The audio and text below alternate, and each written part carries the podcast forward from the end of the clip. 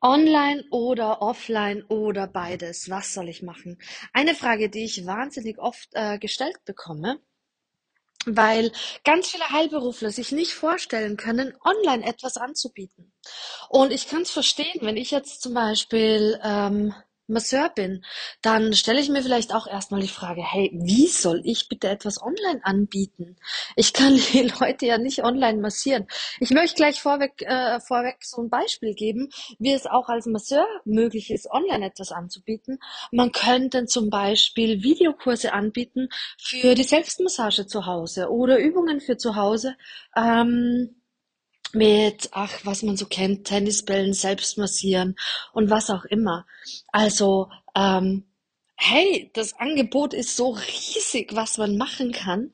Das Ding ist, du darfst offen sein für die Möglichkeiten, die es da so gibt. Meistens verkopfen wir uns und denken, hey, wie soll ich denn das machen? Ich arbeite ja Menschen. Ich kann keine Kraniosakrale oder keine Massage oder äh, ich kann das ja nicht äh, online machen. Wenn mich jemand fragt, dann frage ich erstmal, hey, wie willst du denn arbeiten? Hast du Lust auf ortsunabhängig?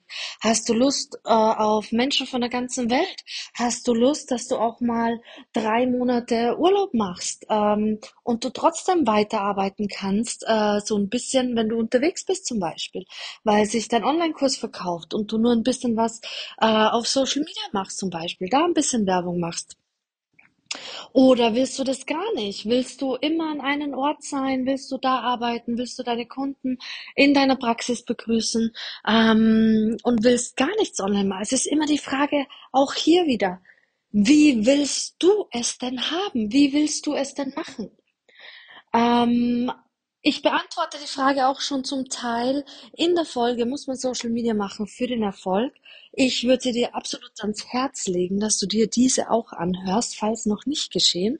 Ähm, online ist eine großartige Möglichkeit. Wenn du da kein Produkt verkaufen willst, also keinen Online-Kurs, Videokurs, ach, was auch immer, dann für Marketing, also für deine Werbung. Ähm, es ist ein kosten, es ist eine kostenlose Möglichkeit, Werbung für dich zu machen. Aber mehr dazu in der anderen Folge. Ähm, bei mir war es so, als ich angefangen habe, meine Kinder waren noch relativ klein, die große war ich glaube drei, nee, ein bisschen über drei und die Zwillinge knapp eineinhalb. Und ich dachte mir, hey, einfach, wie will ich's haben? Ich liebe den Kontakt mit Menschen. Ich liebe den persönlichen Kontakt mit Menschen. Und gerade bin ich nicht in der Lage, ähm, dass das so easy funktioniert. Für mich funktioniert es leichter, wenn ich alles online mache, dann da kann ich mich hinsetzen, abends, wenn die Kinder schlafen. Ich muss nicht mehr meine Wohnung zusammenräumen, weil irgendwelche Kunden zu mir nach Hause kommen. Ähm, ich muss nicht Angst haben, dass mir der dass die mir die Kinder aufwecken oder sonstiges. Ich muss keinen Babysitter organisieren, weil ich außer Haus muss. Nee, ich kann alles von zu Hause aus machen. Also habe ich Möglichkeiten gesucht, wie ich meine Ernährungsberatung damals ähm, online anbieten kann. Und als ich angefangen habe, gab es natürlich schon äh, Online-Ernährungsberatungen, aber sehr, sehr wenig.